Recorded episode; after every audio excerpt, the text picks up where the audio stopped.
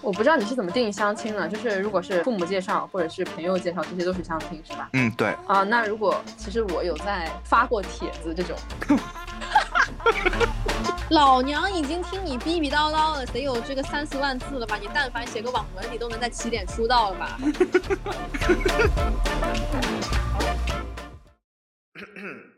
三二，大千世界变变变，灵光一现周周见，欢迎点赞、评论和订阅，感谢。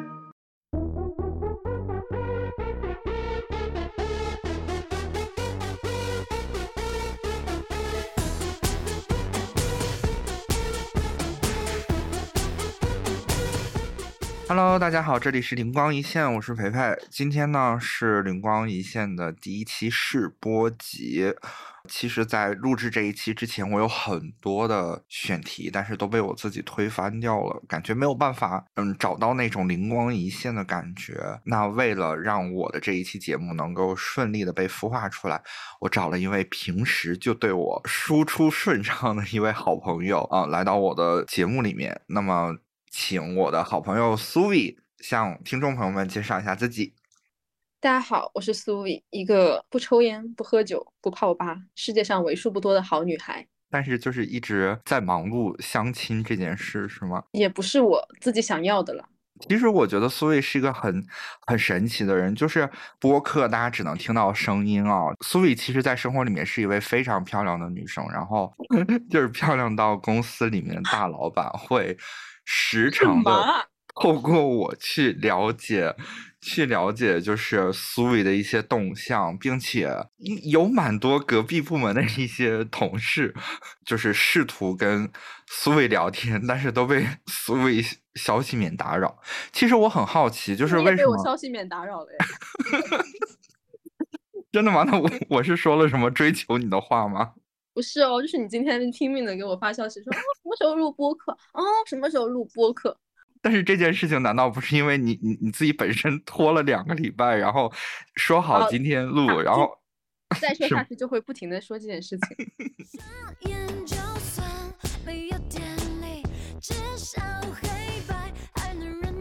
我现在就是有被束缚住，因为现在就是一个在录制的状态，就没有办法像是在嗯一个非常。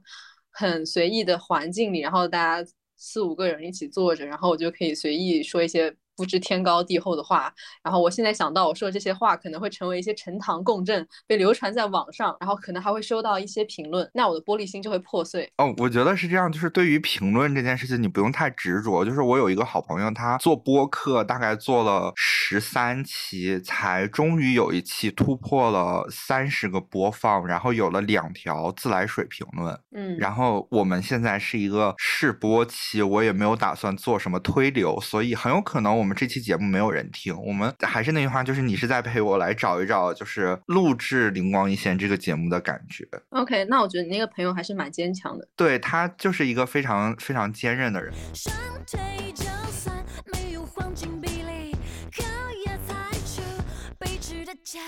那我们把我们的话题聊回今天的主题，就是其实，在工作环境里面就可以看到你的异性缘非常的丰富。那在这种情况下，为什么 也也蛮丰富的吧？只是说在优质层面上缺一些优质的 case。是他们都觉得自己很优质啊？对，但不符合你的标准就没办法嘛，就是选择者最大嘛，就是爱情里面的规律。OK，所以我只是想说，在这样子的情况下，为什么你还需要去用相亲这样的方式去？我不知道你是想要找一个结婚的对象吗？还是，呃，就是。怎么样？你刚刚也说相亲不是你自己想要做的，所以是怎么一回事呢？是有时候也会自己想要啊，但是大多数情况下是碰到那些基本上都是被硬塞来的。然后我自己的话就会间歇性的，你知道吧？一个人的时候嘛，有时候觉得自己一个人挺开心的，有时候又看了一些书啊、一些电影啊，然后忽然在某些场合会觉得这个时候如果有另外一个人陪自己也不错，然后这个时候。就会忽然的有一种想要求偶的心态，然后就会从各种各样的方式结识到一些异性。但是我理解，我觉得大家对于传统概念上的相亲都会觉得说，可能是就是家里面，尤其是呃老家那边的人介绍的一些适合结婚的这种对象的一些见面。所以你这边遭遇的相亲都是这种相亲吗？就是确实你大大部分都是你说的那种嘛，就是比如说我家里像我妈妈或者是一些就是年长一些的亲戚，都会觉得说我这个年龄应该要有一个可以结婚的对象了，然后就巴不得我明天就能找一个让他们符合要求的女婿到家里见面。但我个人而言的话，我其实很讨厌，就是说以一个目的性非常强的目标，比如说结婚来和一个人开始发展的。我如果喜欢一个人的话，我觉得就是一种。就是对他开始产生好感，然后顺其自然的会想到未来的一些事情。如果从开始就抱着一些很强的目的性的话，我会觉得就是很没有意思。在你的这个认识异性的方式里面，除了相亲，因为可能是因为平时午饭时间你给我讲的大部分你认识的男性都是来自于相亲这个渠道，所以其实，在你的异性来源这方面，除了相亲渠道之外，你还有一些什么别的来源吗？我不知道你是怎么定义相亲的，就是如果是父母介绍或者是朋友介绍，这些都是相亲是吧？嗯，对。啊，那如果其实我有在就发过帖子这种，然后一晚上有大概五十多位男嘉宾的这种情况，这也是相亲吗？啊，你觉得？他虽然是我主动的，但我觉得他也是一种相亲的行为。哦，我懂，就是一些就是像微博上一些大 V，就是什么二次元征婚那样子的。啊，那倒也没有啊，就是 不能说太多了，就是会会让人。泄露一些个人的隐私呢？OK OK，就是你可以说，就是是是一些类似什么公众号或类似一些啊，类似这种嘛，类似这种，就比如说我朋友帮我把我把我的信息发了上去，然后就有一些联系方式。哎，但是我总觉得这种这种认识异性的方式，其实也也也属于相亲的。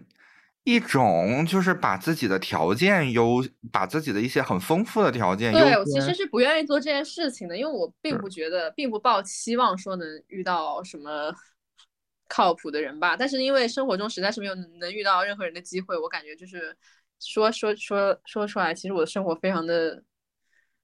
就是很简单啊，就是每天就上班，然后就下班回家了，看看电视剧，看看书，然后就睡觉了，就是也没有什么别的机会，因为我也不是很相信像软件上啊这些，我也不愿意去用那些软件。就是在软件上遇到的人可能会更不靠谱之类的。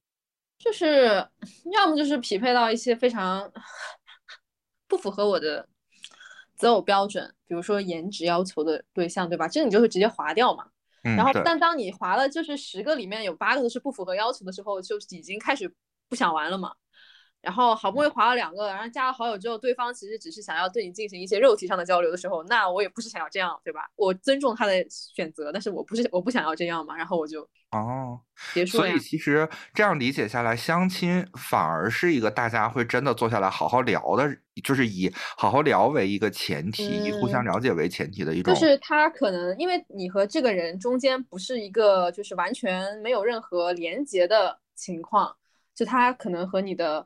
父母亲或者你的朋友的朋友，就是会有和你身边的人有一些连接，然后才到你这里，所以他可能是在生活中有迹可循的一个人，而不是说在网上随便划的一个人。这样的话，对女生，反正对我而言来说，会稍微有一些就是安全感。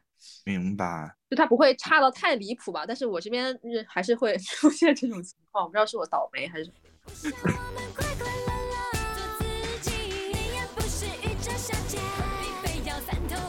我已经我已经等不及了，就是我们今天本来定的一个主题叫做呃奇葩相亲男大赏，我心中的最差男嘉宾 TOP 十，但是在录制节目之前呢，苏毅跟我讲说，他觉得我短短的一期播客承载承载不下一个 TOP 十的 list，就是一个人我可以讲出十个 case 出来，他有，对，我我是一个记忆力还蛮。记忆力和观察力还蛮强的人，就是我自己非常非常玻璃心，所以我也很能，就是这是一个很矛盾的点哈。我自己非常玻璃心，很讨厌别人说到我的一些缺点，但是我观察别人的缺点就非常的仔细刻意。嗯，好，那我们从就是你你想分享的第一位是什么样的一个一个情况呢？那就由时间线来排序嘛。好的。然后这一位呢，他就是啊，把他的履历发过来，他他的履历是一张 P P 一个一套 P P T。这个出场方式就已经让我对他心生敬畏。就什么样的人会有一个 PPT 呢？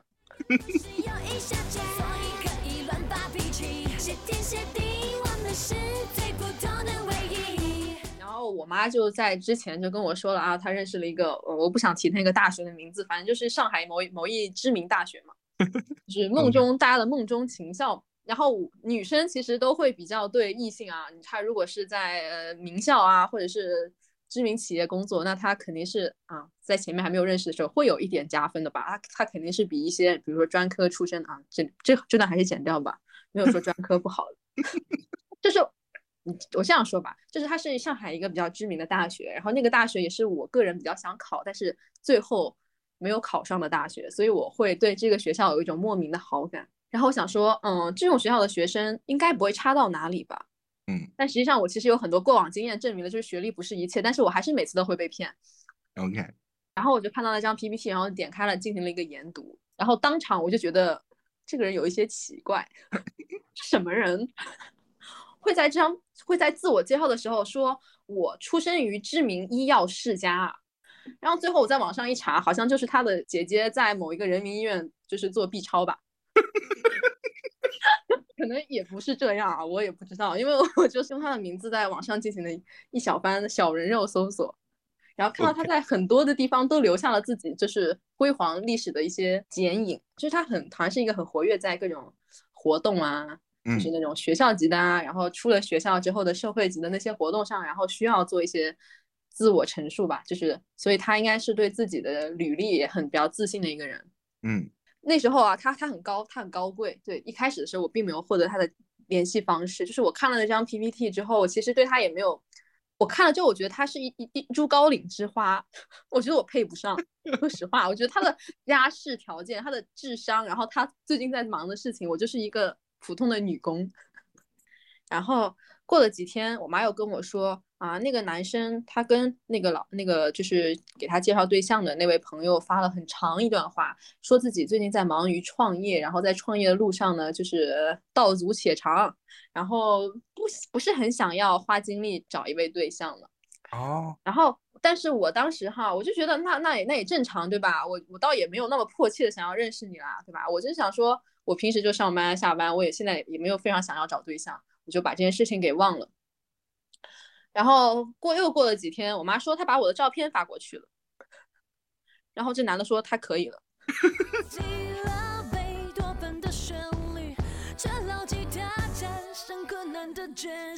那天呢是一个很特殊的日子，哦，那个日子不能说，说了就你就是 前一天。Oh my gosh，OK，、不要说，然后呢？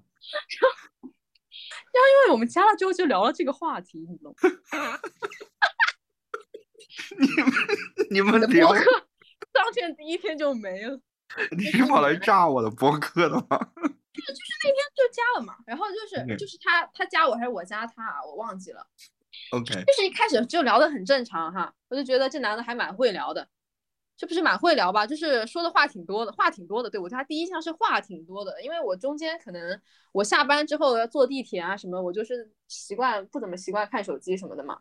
嗯结果发现回家之后就收到很多条消息，然后我就会回他，因为我当时才加第一天嘛，我不知道他是什么样的人嘛，我还是对他存在那些滤镜，对吧？然后我们就有一搭没一搭的在聊，然后到了第二天、第三天，后来你就会发现这个男的有点太能聊了，他好像不需要一个听众，他好像只需要一个对话框，就我是一个留言板，但会不会是就是他想要跟你找一些话聊，但你们之间一直没有找到一个可以持续的话，所以他才开始给你发一些流我有点。忘记我最早跟他一直在聊什么了。嗯过了几天之后，我就觉得这个男的，我其实好像和他没有什么火花了。我就聊天的时候，我就觉得就这种人好像他跟我可能不是同一路的。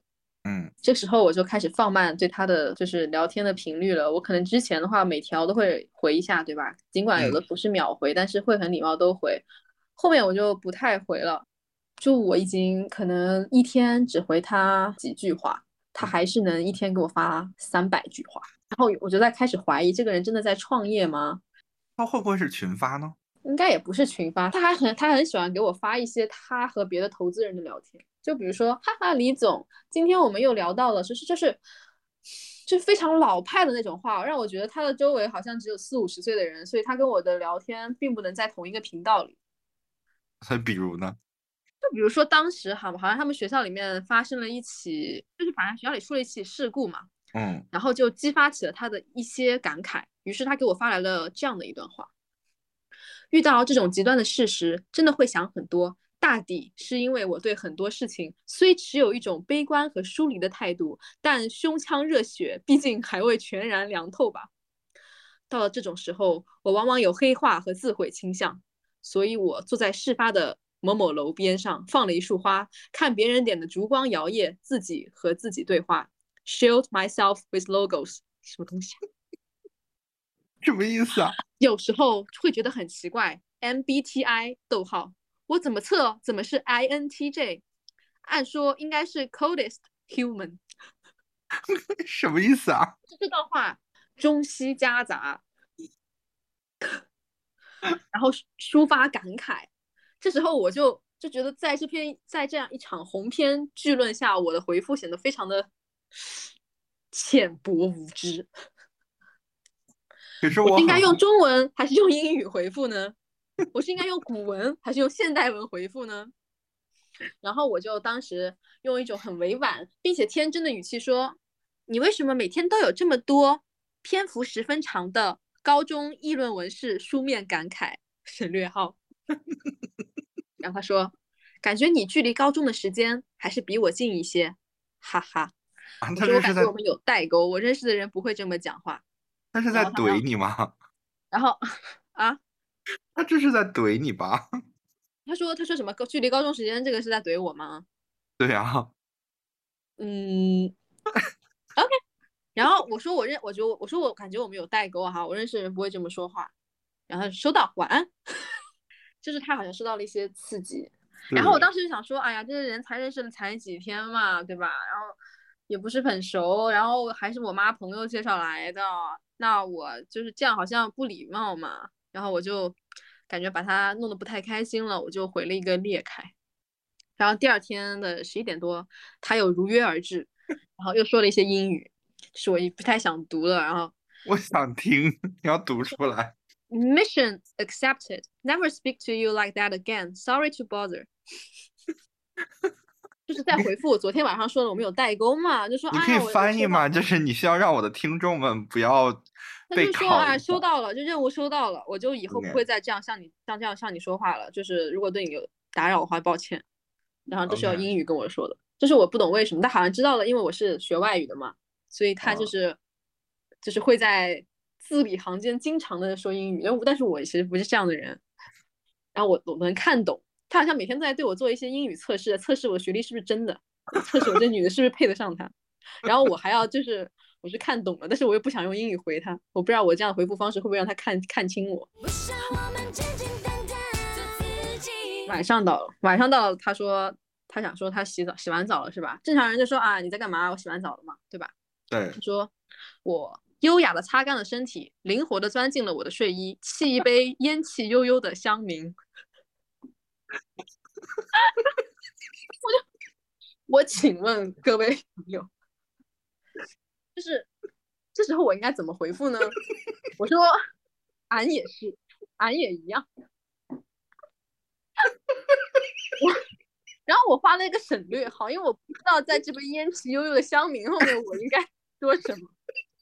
然后他还没有说完，他说轻抿一口，不慌不忙坐到我的女朋友面前。啊，我说什么？你不会以为我是你女朋友吧？我发了个问号。然后他自己，他觉得自己很幽默，对吧？他他他他他他又解释（括号 MacBook），他的女朋友是这个 MacBook，然后说抚摸着他非常有质感的肌肤（括号键盘），我 嗯，当时我就回了个哦，然后开始了，拿起我亲爱的 BOSS 无线耳机，轻点 Play 播放键，耳边传来了悠扬又熟悉的声音。哦，感叹号是嘎萨布兰卡！感叹号，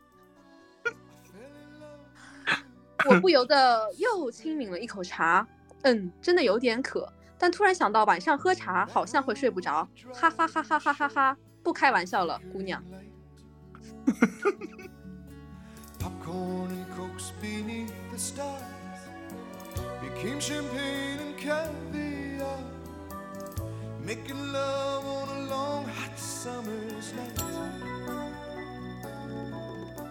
然后就这样，我就觉得这样其实跟一个完全你聊不来的人在天天聊天是很痛苦的，对吧？对啊。所以我其实就已经没有什么耐心了，所以我就是一个嗯字一个字回了，而且是很久很久才回一个字。然后他就还是每天给我发很多很多的消息，直到有一天我实在是有点太受不了了。然后就是那天他在看什么不要笑挑战，然后说什么每个事情都是哈哈哈哈哈，我的笑点真的低，哈哈哈哈哈，什么什么什么，真是要笑死啦，哈哈哈哈哈，只是给我发很多很多，然后也不知道在干嘛。然后忽然他就给我用 emoji 写了一首诗哈，emoji，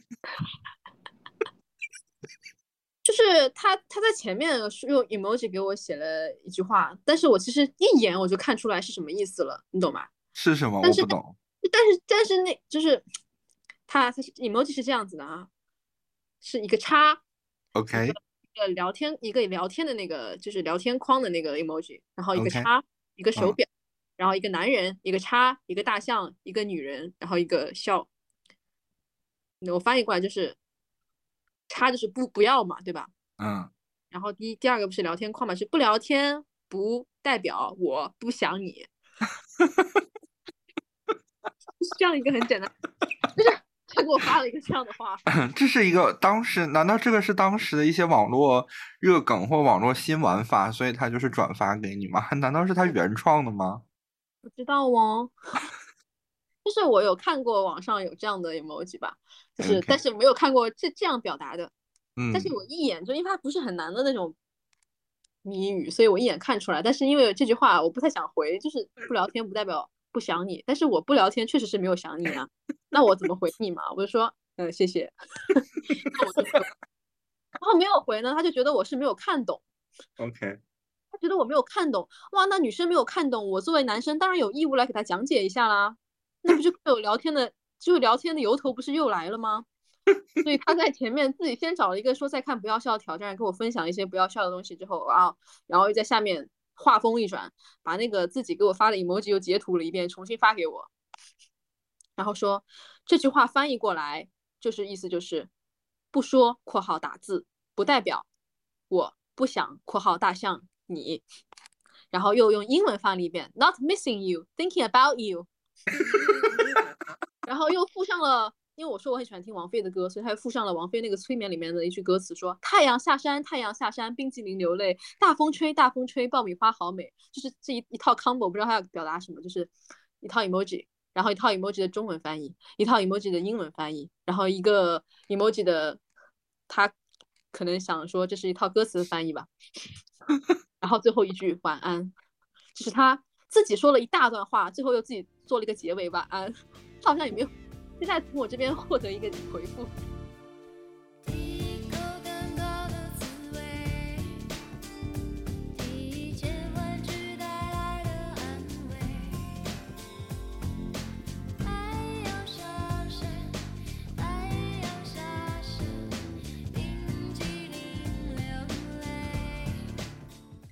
到第二天早上的时候，我没有想到他自己说完晚安之后，他在四点四点五十五分的凌晨 又想起了我。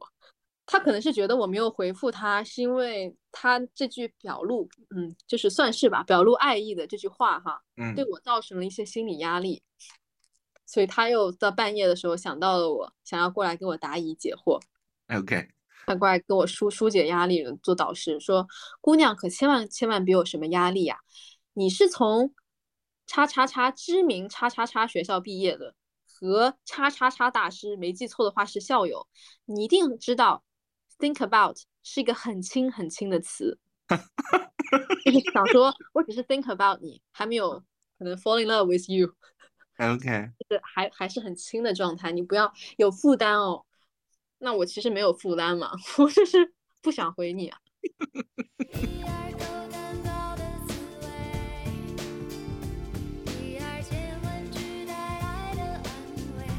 就你也没有明，就你也不会明着拒绝他说，呃，就是经过什么一段时间的沟通，觉得我们俩可能不合适，那我们还是做朋友吧，然后就这样。就其实你也没有给他这样子的拒还没有一段时间，也就三四天。OK，就是我，就是我这个人，就是通过减减少聊天记录，并且给到一些比较负向的评论，就比如说我是不懂你在说什么，然后不知道该怎么回这种话哈，嗯我觉得就差不多了。就是就他他以为我生气了，因为说了那句话，，OK，然后我说我没有生气，然后我说我只是很忙，然后也不知道该回什么，省略号。然后他好像又被戳伤了，他说收到，爸爸。然后我以为啊，巴巴了就巴巴了。过了五分钟又来了，有一说一，这首歌还是不错的。然后我就说我知道这首歌，然后我也很喜欢王菲（括号知道的不比你少），对吧？我这已经很没有礼貌了。是他又他又哈哈收到了，你先忙，巴巴。然后其实他收到了之后，他其实又说了一句说那么巧啊，就是你也喜欢王菲啊，那么巧啊，然后又撤回了，然后说八八。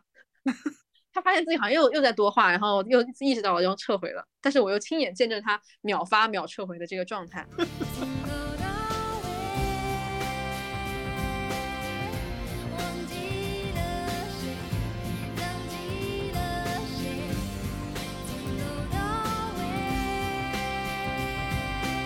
我很好奇，难道相亲三四聊了三四天都还不谈及见面这件事吗？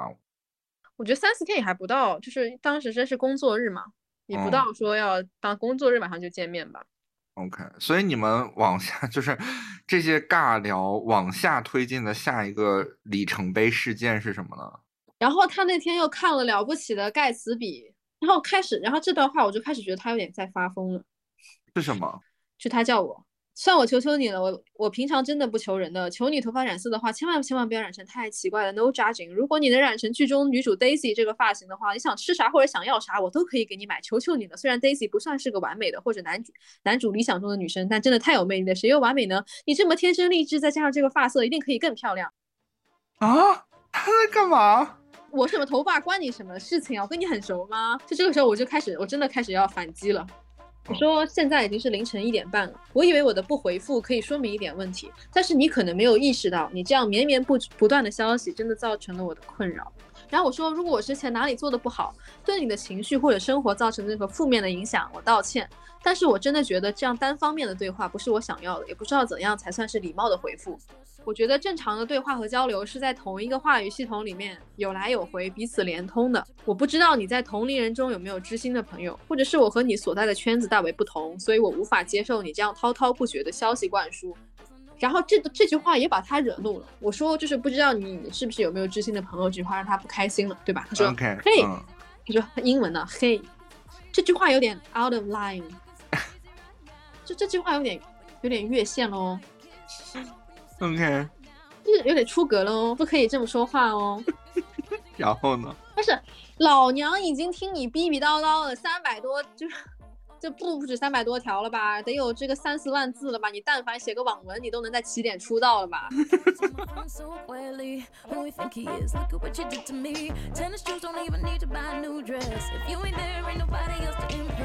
他就这样天天给我发我就没骂你我没骂你我现在很礼貌的在跟你说话然后你还说我就说说话 out of line 还要再跟我中英夹杂我真的受不了。你说你给我连发四十条消息的时候，不觉得 out of line 吗？他说好的，收到，再见。然后我就发了一个嘲讽的呲牙表情包，which is 我最爱表情包。是我发现我被拉黑了。OK，我被拉黑了，就是这一这一刻我的心情是，就是夹杂着很很复杂，就是又有，首先是不爽吧？首先是不爽，对，就是嗯我还就是你凭什么就让你在那边逼逼叨叨说那么多，然后我我就说了几句你就不开心了呀？OK，二是当时挺迅速的，还是有点诧异，就是上面我以为他还要再跟我掰扯一段，但是哎戛然而止，然后随着戛然而止又带有一些欣喜，终于我不用再不用再跟他说这些话了。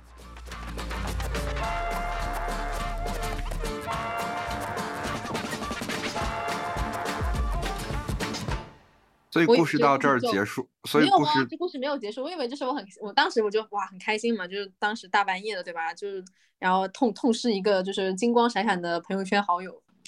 结果到了早上，我发现我收到了短信，One, one, two, three, four.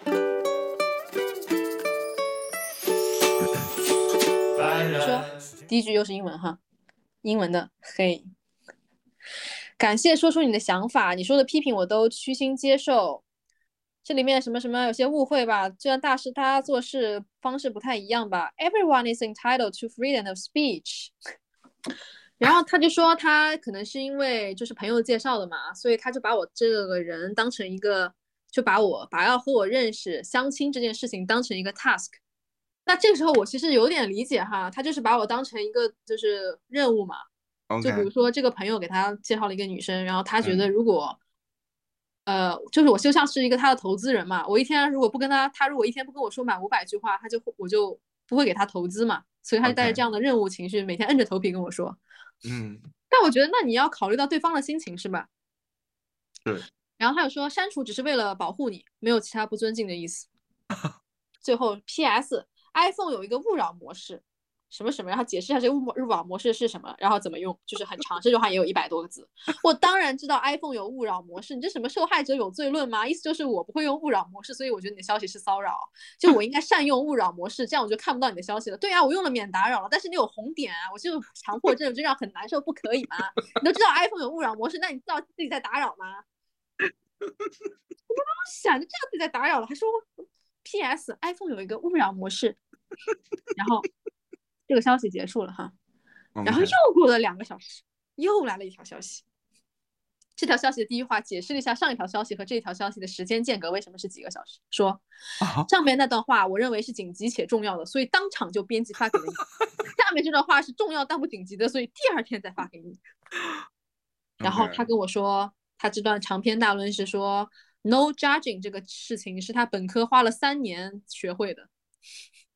然后说 no judging 这个就是就是就是就是说一个人就叫 no judging 啊，然后你其实根本不了解我，你不了解完全了解我的时候，你还对我进行负面评价，就是不恰当的。当然你也可能是在开玩笑，或者事实就是如此，但是我真的会觉得被冒犯和被评价和冒犯到了。所以它的重要且紧急是说阻止你继续去 judge 它，然后它的重要不紧急是在告诉你是在。呃，有有一点讲大道理的跟你讲说，其实 no judge 是一个需要练习的事情，我也练了很久，然后但又把话说回了，就是 judge 会让我不舒服，所以你不要 judge 我，是这个点吗？对，我觉得是他第一第一第一第一行字，然后第一段话就是被我伤害到了嘛，所以他当时情绪其实是很，我虽然他的表述的非常的就是文绉绉，然后并且很婉转，嗯，但是他其实是被气到了，所以他想要反驳我。啊、我觉得，我觉得他可能真的遭受到了来自你的这种 emotional damage。我不知道我的英语好好哦。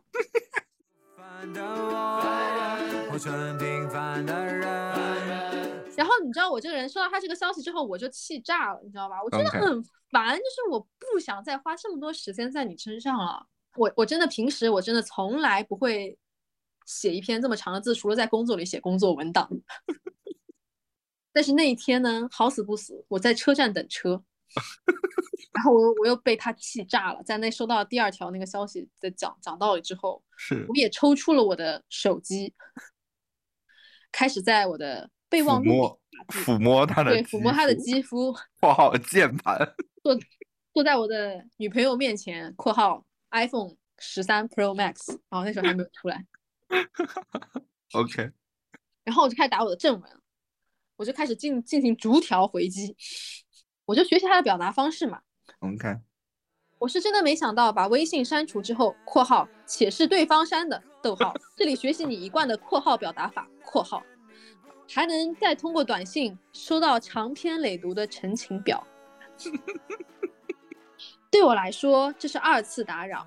虽然你在文中说到“如打扰到，很是抱歉”，但你做但你本质做的事情还是打扰。本着我一贯的原则是不应该回复的，但我没有义务听你的长篇大论，更不想接受你自洽的生活逻辑。我替你总结一下：一，你应该直接说有被打扰，不希望收到我的消息。发这么多消息是因为叉叉叉朋友经常提到，不得已而为之。二，你不应该 judge 我，且是负面 judge。我的回复一，人贵有自知之明，如果对方没有给到你足够的回应或是不回应的话，说明对方很忙，或是对你说的兴趣不感兴趣，此时应该停下打字的手指。二，我并没有炸着你，我的原话是，我不知道你在同龄人中有没有知心的朋友，这不是一个肯定或者否定句哦。反倒是你，你一边说着 no judging，一边说你头发染色的话，千万千万千万不要染太奇怪啊！如果你能染成剧中 Daisy 这个发色的话，你想吃啥想要啥，我都给你买，球球了。然后说你这么天生丽质，加上这个发色一定可以更漂亮。我觉得这种话才是 judge 吧。（括号就是我在前面还有个括号呢。）（括号此处附上原文。）（括号 ）我想这才是 judge，才是 out of line。我们的关系你还不能决定我我的发色吧？以我们的关系还不能决定我的发色吧？我也没有必要通过换发色来接受你想吃啥或者想要啥都给你买的好意。一句 judging 的话，并不能通过加上 no judging 来抹杀它的本意。然后最后我开始总结陈词，我从来不否认我很命，不回复对我来说也是对你的保护呢。希望你能找到与你同频的真诚、平等、平和的知心朋友。很遗憾，我不能满足你的条件，也因此我没有义务接受你的说教。好了，我就给他发过去了。凡人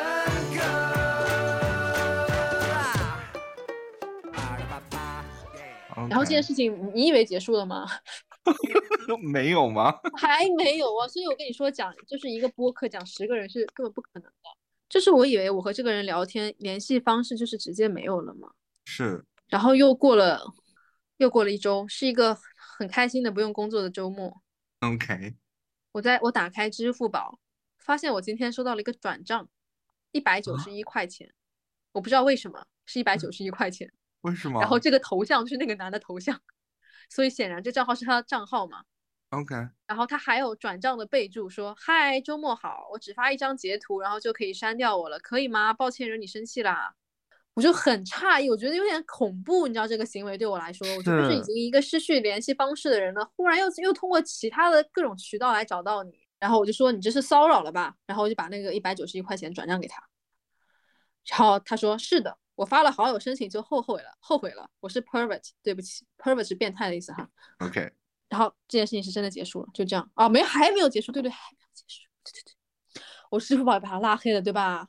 对，然后就没了嘛，然后微信上也删了好友嘛，对吧？嗯，又过了两天吧，我的微信上收到了一条好友添加记录，就他支付宝被我拉黑，现在微信又申请，然后说我错了，都是我不好，你加不加我无所谓，但之后别聊，别截图聊天记录行吗？别微博曝光行吗？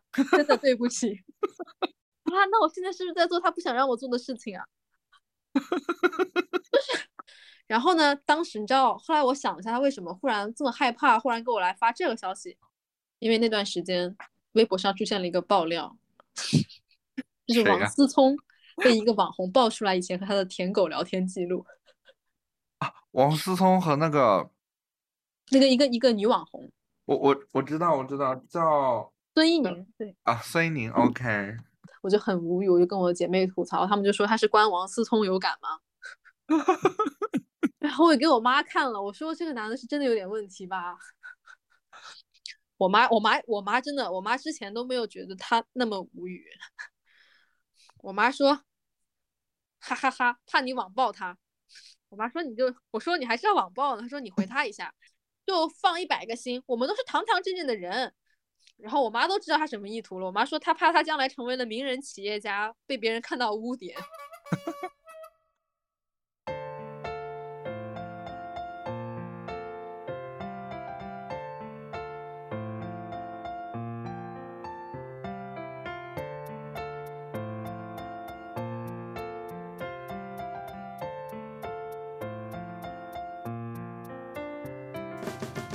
所以我觉得这个男嘉宾的问题是不是出在他一直都在专注于自我表达，但是从来没有关注于你想要聊什么，或者说他没有在思考，如果想跟你走到比如说情侣关系啊这样子的关系里，应该经历哪些步骤？嗯，我觉得是，这是一个问题。就是我觉得他还是把我当成一个投资人，我觉得他就是在完成任务。我不太清楚他在这个完成任务的时候是不是有投入什么感情哈。你刚刚的这一段故事的时间跨度大概是多久啊？七天吗？两周呀，这中啊间是一周就删好友了呀，然后一过了一周又来骚扰了呀，不是这啊，，就一共两周嘛。嗯，天呐，我我听下来，其实整段关系都很，就是我们跳脱出他这个人本身的奇葩点，我会觉得你们的这段十四天的相识本身听起来就不是一个爱情故事的开端。对啊，就是我本来期待的是一些听到一些尴尬的浪漫，但是我全场听到的只有尴尬，没有浪漫。对啊，一般和相亲男的 就吐槽的话，一般就不会有浪漫吧？但事实上是有的吗？就是哪怕有一刻，你觉得是有浪漫的点吗？啊，是在我当天认识他，晚上回家碰到蟑螂，然后觉得有一个男的可以跟我跟跟他说啊，碰到蟑螂啦，那一刻吗？share.